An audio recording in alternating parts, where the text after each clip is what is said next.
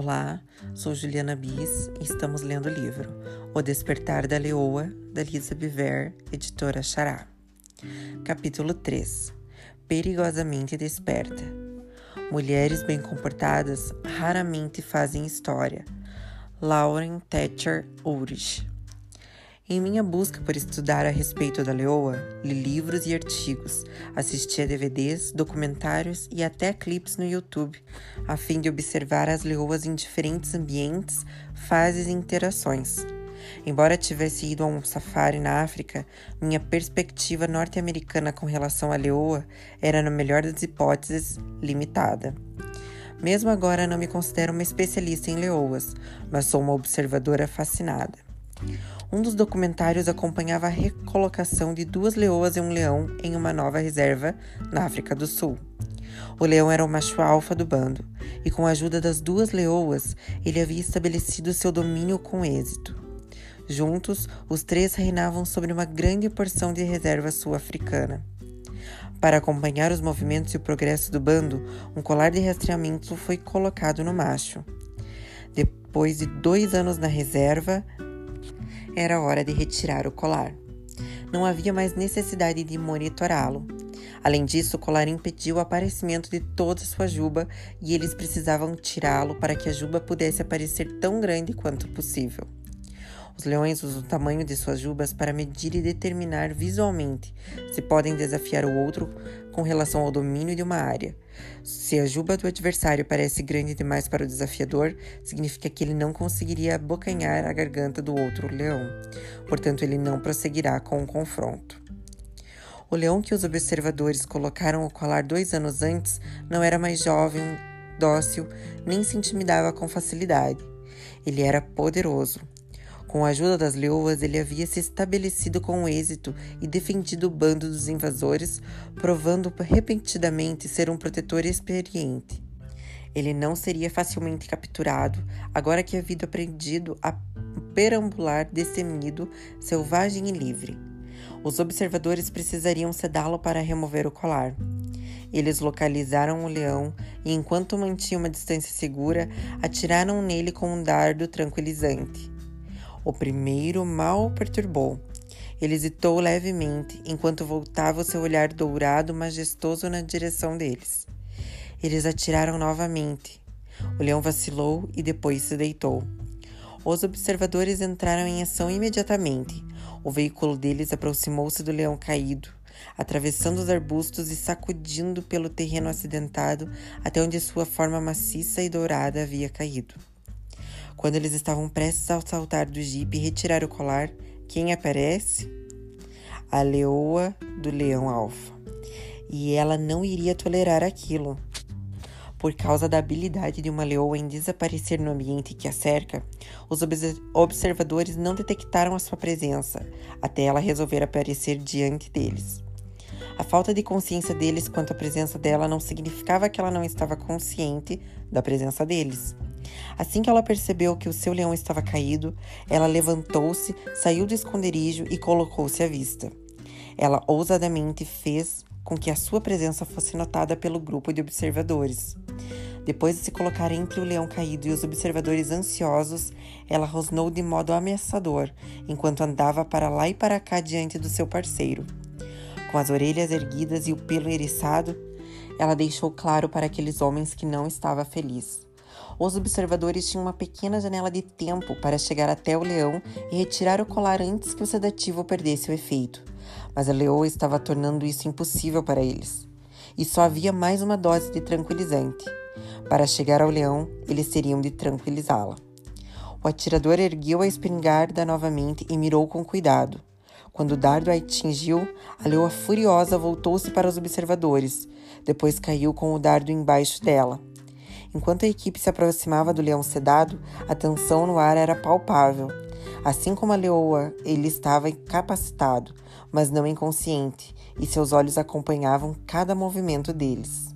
Falando em sussurros e colocando a mão por baixo da juba do leão, um observador usou uma faca de caça afiada para cortar o colar e depois removeu os dois dardos sedativos. Então os observadores se afastaram e voltaram suas atenções para a leoa. Eles teriam de se mover depressa antes que um deles ou os dois enormes felinos se recuperassem.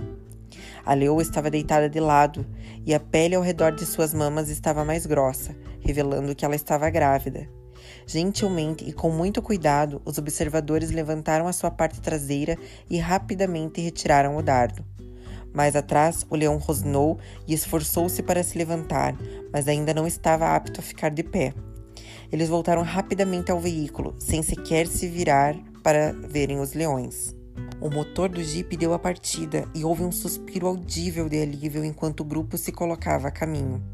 Abandonando o tom anteriormente agitado, o narrador explicou: Não há mais nada de perigoso do que estar na presença de leões que estão totalmente despertos. Cristãos tranquilizados. Quando eu vi esses dois conceitos conjugados, perigoso e totalmente desperto, isso chamou a minha atenção. O que aconteceria se, como os leões, nós fôssemos perigosas e estivéssemos totalmente despertos? Então, e somente então, seríamos uma ameaça para as trevas que mantêm tantas pessoas cativas. Amadas, oro neste momento para que cada uma de nós possa entender que somos verdadeiramente assustadoras para o nosso inimigo e que ele tem feito tudo o que está em seu poder para nos deter. Ele sabe que não pode se aproximar o suficiente para nos capturar e acorrentar se estivermos totalmente despertas e em movimento. Por isso, ele nos ceda para que não possamos fazer aquilo que Deus nos chamou para fazer. Mas, como a leoa da minha visão, precisamos despertar, nos levantar, nos lembrar de quem somos e confrontar o mal deste mundo com a luz, sedadas pelo dia a dia. Certifique-se de não ficar tão absorta e esgotada cuidando das suas obrigações diárias a ponto de perder a noção do tempo e cochilar, esquecendo-se de Deus. A noite está quase terminando e a aurora está prestes a raiar. Esteja desperta e alerta para o que Deus está fazendo. Deus está dando os retoques finais na obra de salvação que Ele começou a realizar em nós no momento em que cremos nele. Não podemos nos dar ao luxo de perder um minuto. Não devemos desperdiçar essas preciosas horas da luz do dia com frivolidades e pequenos prazeres, dormindo e vivendo de forma desregrada, discutindo e nos apoderando de tudo que está à nossa frente. Saia da cama e se vista. Não perca tempo nem se demore. Não espere até o último minuto. Revista-se de Cristo e esteja de pé em movimento. Observe a escolha das palavras dessa advertência. Não fique absorta e esgotada com as suas obrigações diárias. Elas irão roubar o valor do seu tempo ou fazer você adormecer. Esse manuscrito para a vida é uma ordem urgente para você se levantar e estar alerta e desperta para o que Deus está fazendo. Quando você estiver desperta para o que Deus está fazendo, você saberá o que deve fazer. O tempo de hesitar terminou. É hora de estar de pé em movimento. O despertador já tocou há horas. A necessidade de um despertar foi enfatizada diante de mim de uma maneira incrível durante uma conversa telefônica recente com uma amiga. Essa amiga me contou que ela e o marido se encontraram com um mestre rabínico proeminente. Ele abriu o coração sobre o quanto se sentia angustiado com relação à situação dos judeus nos Estados Unidos. Aquele rabino viaja e realiza palestras em sinagogas e conferências em toda a nossa nação, implorando aos judeus norte-americanos que orem para que os cristãos norte-americanos se levantem em unidade e entendam seu poder de influência. Ele está preocupado porque a população judaica do país é pequena demais para ficar de pé por si só se os cristãos não se colocarem ao lado deles como defensores, no sentido de frear a maré de antissemitismo e anticristianismo que se levanta contra todos nós. Muitos de nós estamos desanimados, sedados ou tristemente inconscientes do que está realmente acontecendo no mundo.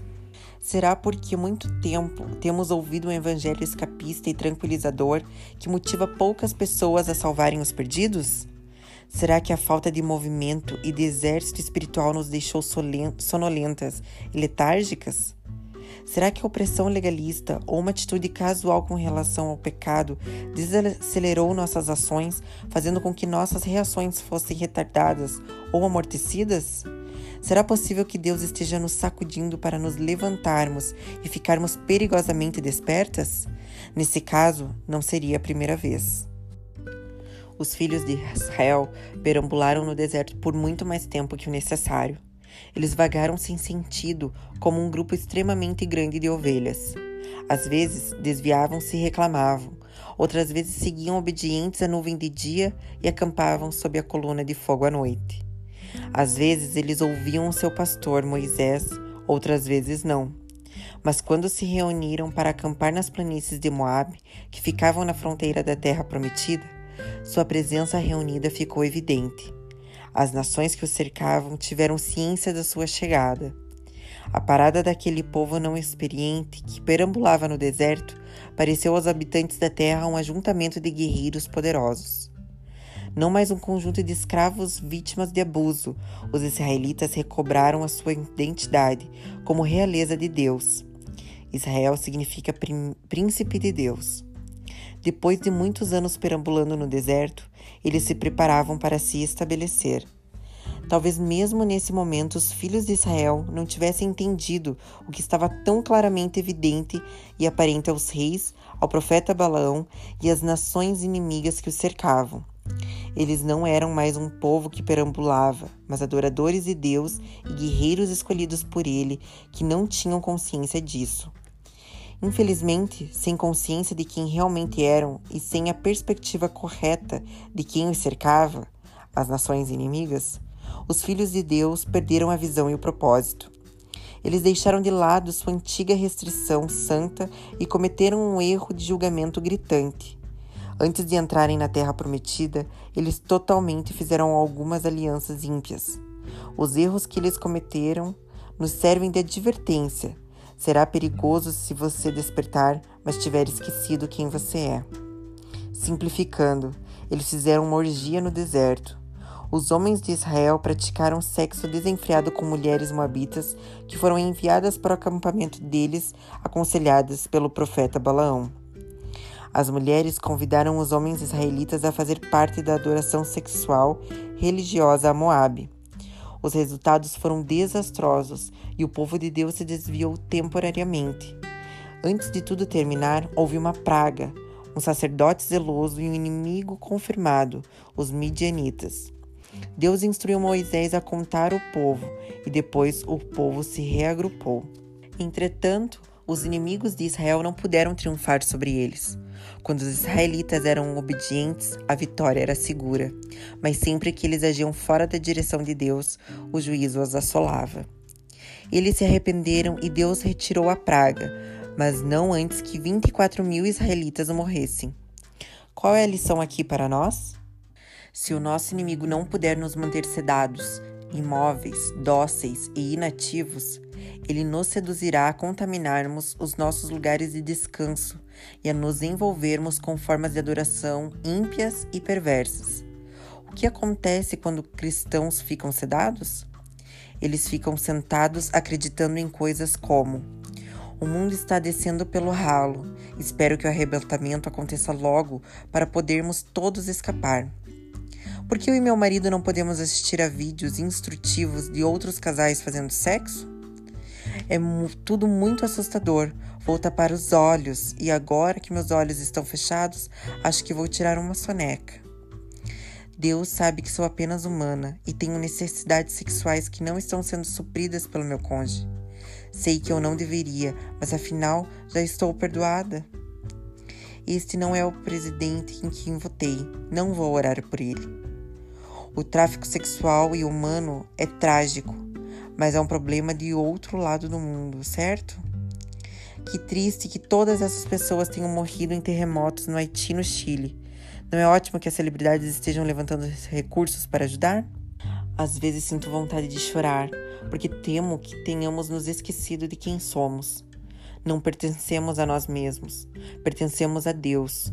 Somos um povo santo separado para Ele e para seus propósitos. Não somos um grupo de refugiados sem pai, desviados e confusos, vencidos pelo pecado e se perguntando se existe um Deus. Somos o corpo coletivo de Cristo e, como tal, estamos destinados a triunfar, a ter vitória a fazer sinais e maravilhas. Infelizmente, algumas de nossas irmãs não sabem disso ainda. Respostas não problemas. Já enfatizamos brevemente o tema sobre o qual escrevi em 2005, em meu livro A Força de Ser Mulher. A premissa de que você, filha, é uma resposta e não um problema. Agora, quando estou concluindo O Despertar da Leoa, outro livro importante e impactante intitulado Metade do Céu nos dá esta confirmação. As mulheres não são o problema, mas a solução. Esse livro foi elaborado pela equipe marido e esposa, formada por Nicholas D. Christoph e Cherry Woodwon, jornalistas vencedores do Prêmio Pulitzer. Eles escreveram com a intenção de despertar o mundo para uma necessidade urgente de permitir que as mulheres tenham acesso ao poder, dando a elas valor, educação e oportunidades econômicas iguais. O livro, felizmente, criou uma grande agitação na comunidade mundial de atores, ativistas e na mídia. Levanto a questão novamente aqui, porque me entristece ver que a igreja não foi a primeira a confrontar a desigualdade de gêneros. Parece que somos como Jonas, o profeta dorminhoco da antiguidade, que dormia em um porão escuro enquanto a tripulação manobrava o navio freneticamente, tentando navegar em nenhuma tempestade fatal. Deveríamos ser os primeiros a estar no deck do navio, buscando a solução de Deus para a notória injustiça que está tirando o equilíbrio do nosso mundo. Mas, diferentemente de Jonas, não estamos vivenciando uma tempestade isolada que assola uma única embarcação. O mundo inteiro está assolado enquanto tempestades ambientais castigam a terra e terremotos financeiros desestabilizam as economias mundiais. A injustiça está fazendo nossa terra balançar e oscilar. Em um estado de alarme e confusão, as pessoas estão se voltando para os cristãos e perguntando: como isso pôde acontecer? Os cativos, sofredores e confusos se voltam para nós e perguntam como podemos dormir quando deveríamos estar clamando a Deus por um plano para fazermos parte da sua intervenção antes que seja tarde demais. Contudo, muitas pessoas na igreja permitiram que o movimento atual as embalasse em um sono inquieto ou as agitasse para discutirem sobre temas que verdadeiramente não têm importância. Nos dias de Jonas, Deus enviou uma tempestade para despertar o profeta de sua desobediência e para lembrar a ele que o povo de Nínive estava vivendo na maldade. Deus nunca deseja deixar as pessoas no caminho do mal, mas Jonas não concordava em impedir a destruição que pairava sobre a antiga cidade. Então ele fugiu e se escondeu no porão de um navio. Enquanto viajava na direção oposta que Deus lhe havia dito para ir, ele adormeceu. Deus enviou uma tempestade tão poderosa que a embarcação onde Jonas estava chegou a ponto de ser despedaçada. Por que Jonas fugiu? Ele não queria resgatar aqueles a quem considerava indignos. Veja a conversa dele com Deus depois que ele e a cidade foram poupados. Jonas, porém, ficou profundamente descontente com isso e enfureceu-se. Ele orou ao Senhor: Senhor, não foi isso que eu disse quando ainda estava em casa? Foi por isso que me apressei em fugir para Tarsis.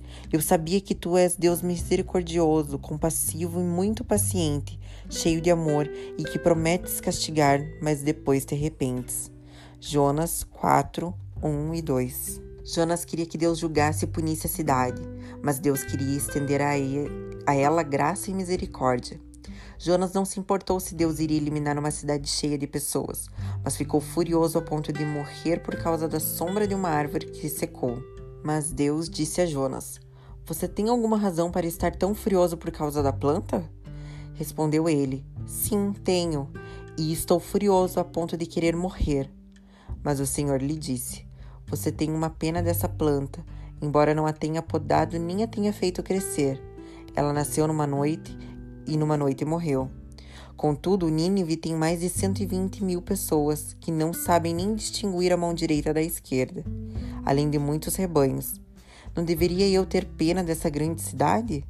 Jonas 4, 9 ao 11. Será que, assim como Jonas, perdemos a perspectiva de que é importante para Deus? Será que estamos mais preocupadas com o nosso conforto e abrigo do que com aquilo que Deus valoriza? O Altíssimo não está lá no céu animado com a ideia da destruição. Ele anseia por resgatar todos que estão em um mau caminho. Não vamos reter a esperança exatamente daqueles a quem Deus quer salvar. Oro para que você permita que Deus desperte a leoa dentro de você e a posicione para resgatar e não julgar outros do mal que ameaça vencê-los e destruí-los. É hora de obedecer à intimação de Deus. Ele confiou a nós a mensagem das boas novas para a terra. Ele ordenou que amemos uns aos outros. Ele nos encarregou de cuidar das viúvas, dos órfãos, dos estrangeiros e dos pobres. Agora mesmo, ele encoraja as filhas, jovens e idosas, a apresentarem soluções para os problemas do mundo. Ele nos convida a colocar de lado as nossas diferenças e a trabalharmos juntos na sua obra. Alguns de nós ainda estamos nos esforçando para sermos gentis uns com os outros.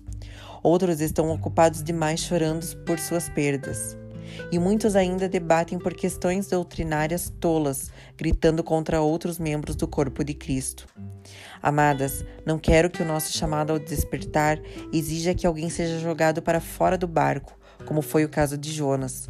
Nem tenha de passar por uma estadia no deserto, como aconteceu com os israelitas. Portanto, vamos olhar para o mal e para os problemas do mundo e permitir que ele nos sacudam e nos despertem. Em meu espírito vejo um povo se levantando, agitado e pronto para mudar o seu mundo sua expressão particular.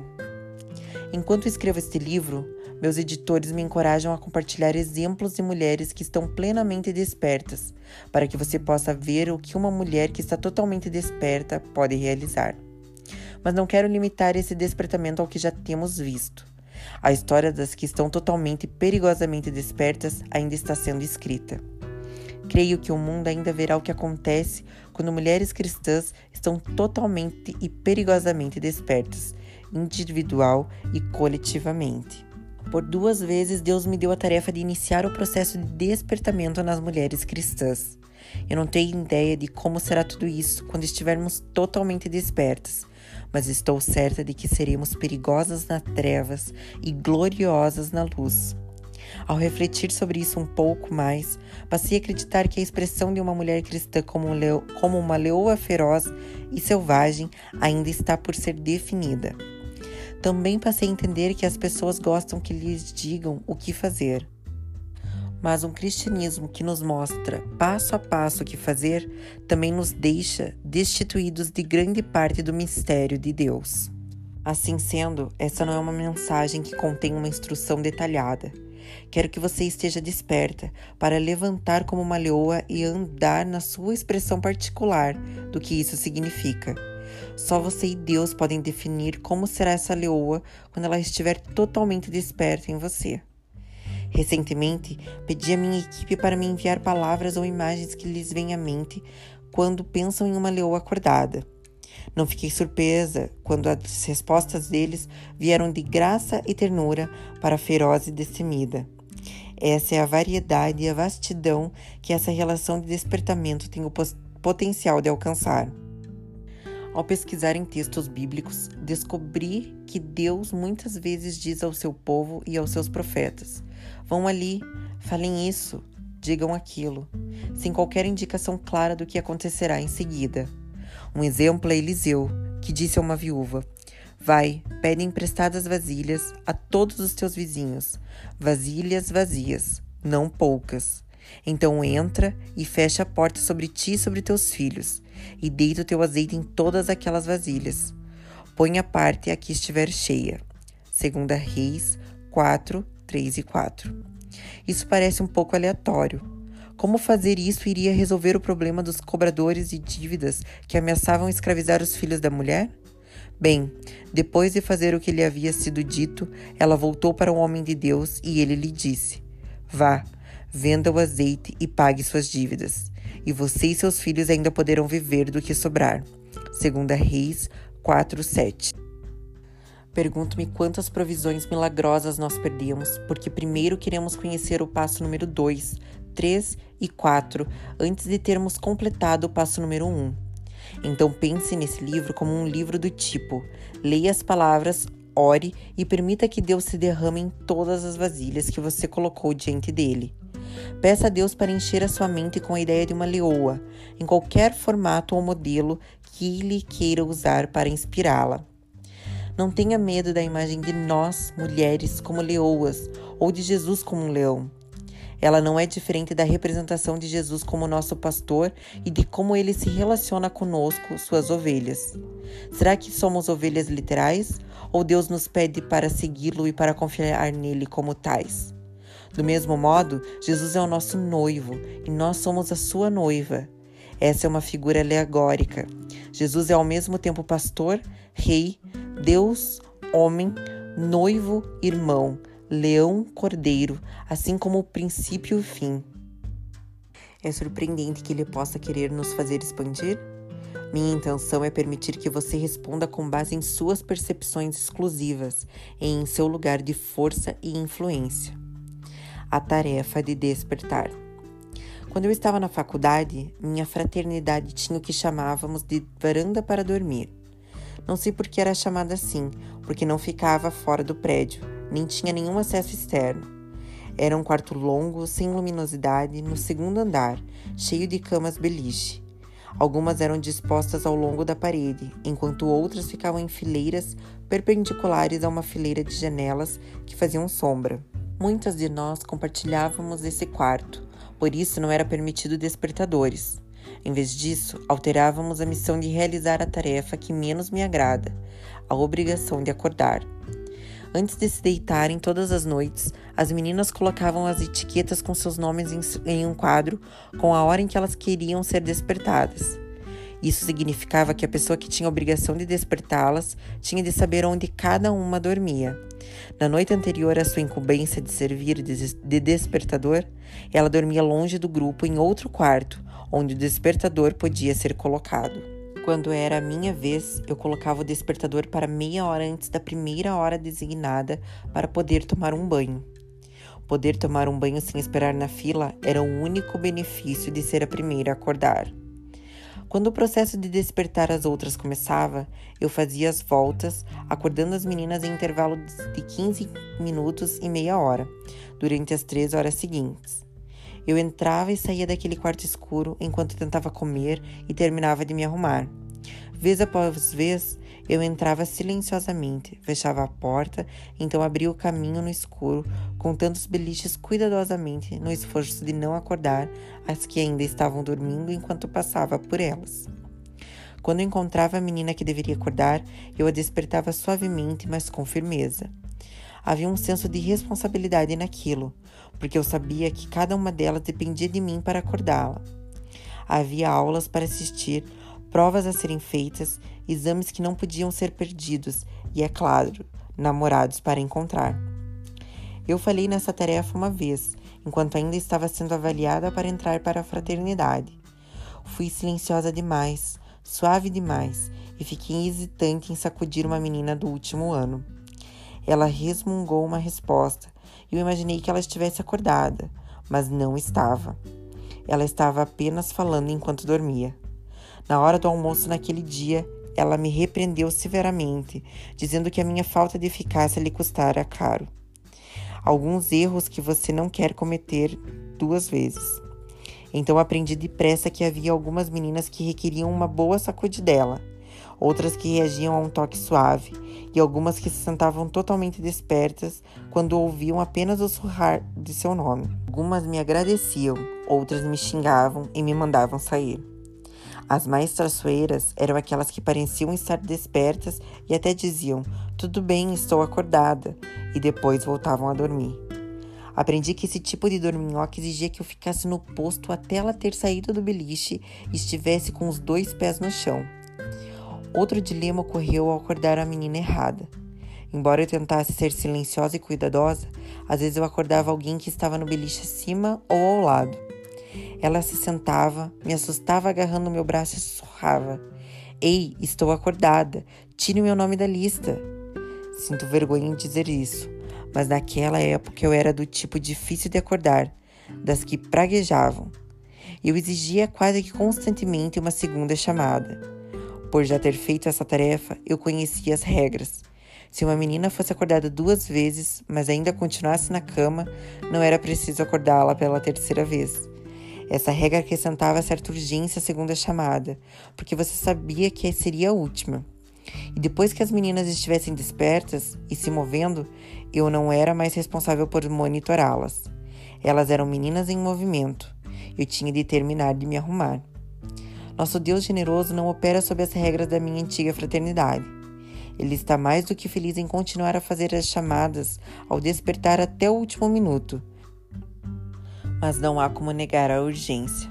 Sinto que agora mesmo algumas irmãs estão atendendo aos chamados para despertar que estão sendo feitos às mulheres sonolentas que as cercam. Desperte algo feroz. Acho engraçado que nesse período da vida eu esteja novamente exercendo a minha tarefa de despertar, só que dessa vez há muito mais em jogo. Às vezes parece que ainda estou perambulando entre beliches em quartos escuros, nos quais sacudo suavemente, permaneço teimosamente e algumas vezes. E como essas são gloriosas! Simplesmente sussurro o nome de minhas irmãs e elas despertam e se levantam. Sei que não estou sozinha nessa tarefa de despertar, e cada uma das filhas de Deus reagirá a diferentes meios e métodos de estímulo para despertá-la de seu sono. No meu caso, tenho a tarefa de colocar princípios selvagens e imagens belas diante de você. Minha oração é que essa revelação de uma majestade e força constrangedoras tenha o poder de despertar algo feroz em você, para que quando estiver totalmente desperta, você saiba o que fazer. O mundo precisa que você, amada irmã Leoa, não apenas desperte, mas dê expressão a esse lado feroz que Deus lhe deu. Como pode uma mulher cristã ser feroz? Gritando, dando patadas e chutando? Pode ser que haja um momento para isso. Sei que se alguns de meus filhos ou netos estivessem sendo atacados, minha reação seria algo assim ou muito pior. De fato, Deus se refere a essa reação de mãe ursa e do leão no livro de Oséias e a reivindica como sua. Como ursa roubada de seus filhotes, eu os atacarei e lhes romperei, e envoltura do coração, e como leão, ali os devorarei, as feras do campo os despedaçarão. Oséias 13, 8. Uau! Esse versículo definitivamente capta o lado felino e violento de feroz. Mas há mais do que uma violência mutiladora a ser encontrada nessa palavra intensa. Outras palavras que preenchem o significado de feroz incluem intenso, forte, poderoso, turbulento, potente, ardente e agressivo. Não posso imaginar um conjunto de palavras que capitem com maior exatidão o que sinto agitar-se dentro de mim. Sem dúvida, algo turbulento foi despertado, que trouxe isso com maior clareza e poder, como se uma tempestade estivesse reunindo forças. Essa força não causou tumulto pessoal, ela gerou foco. Com um foco maior, vi-me cada vez mais apaixonada por coisas das quais anteriormente estava totalmente inconsciente.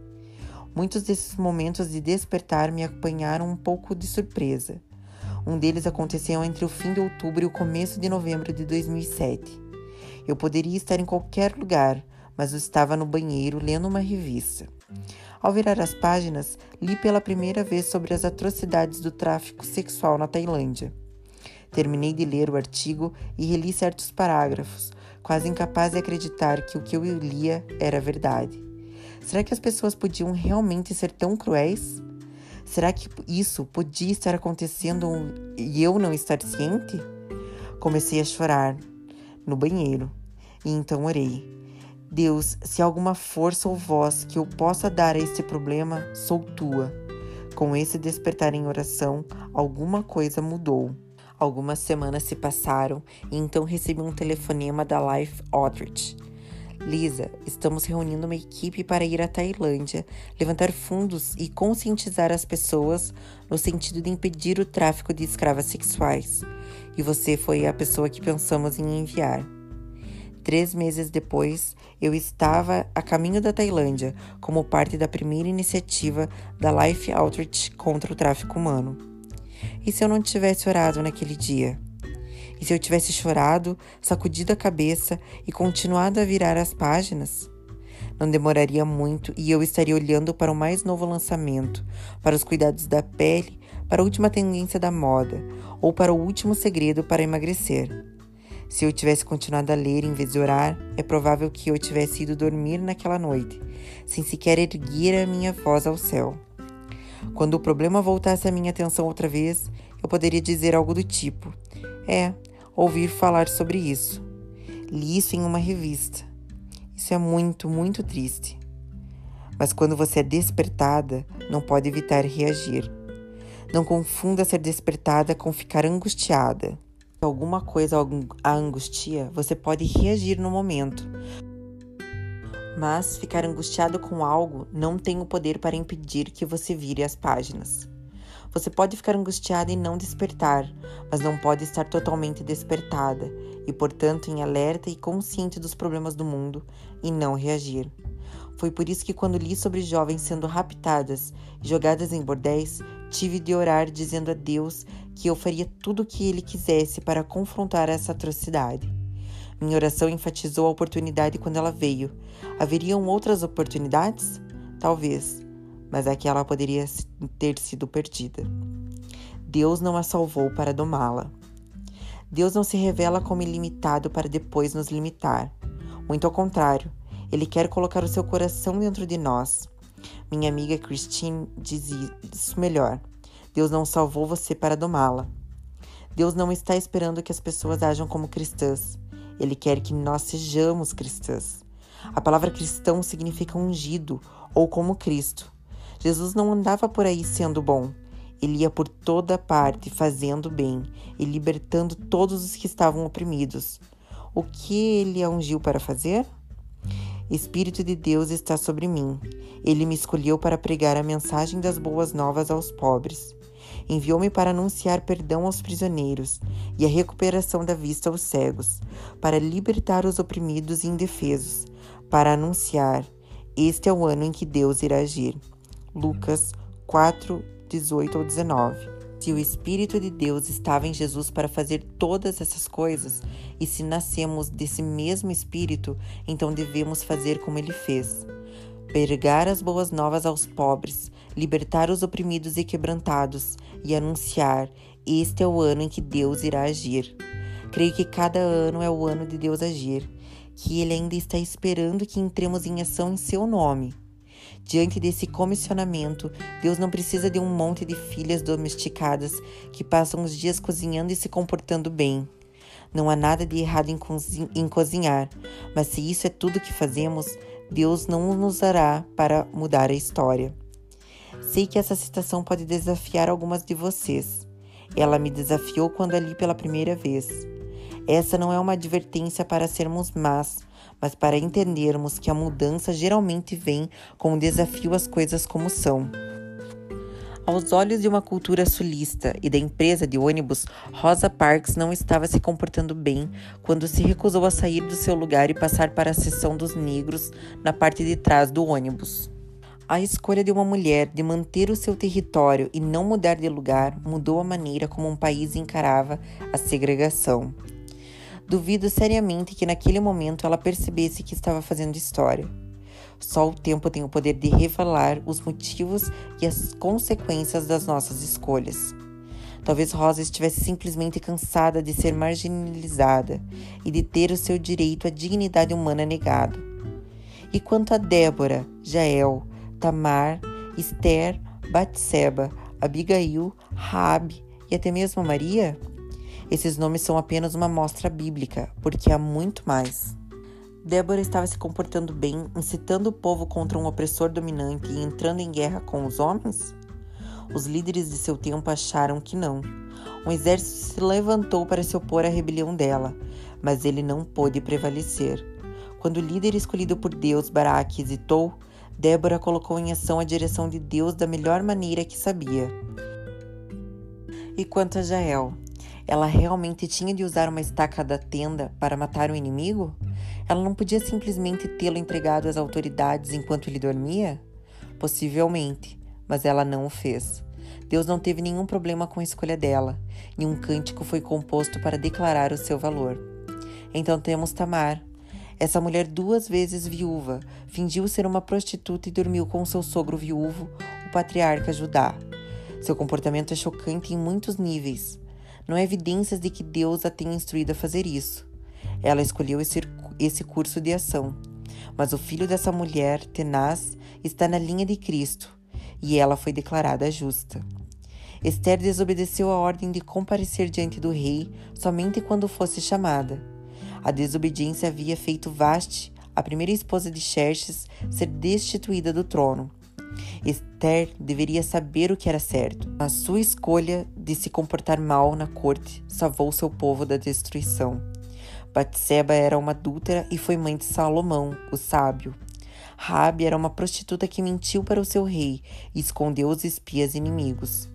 Os atos de fé dessa mulher não apenas redimiram a sua família da destruição de Jericó, como seu filho está na linhagem de Davi e de Jesus.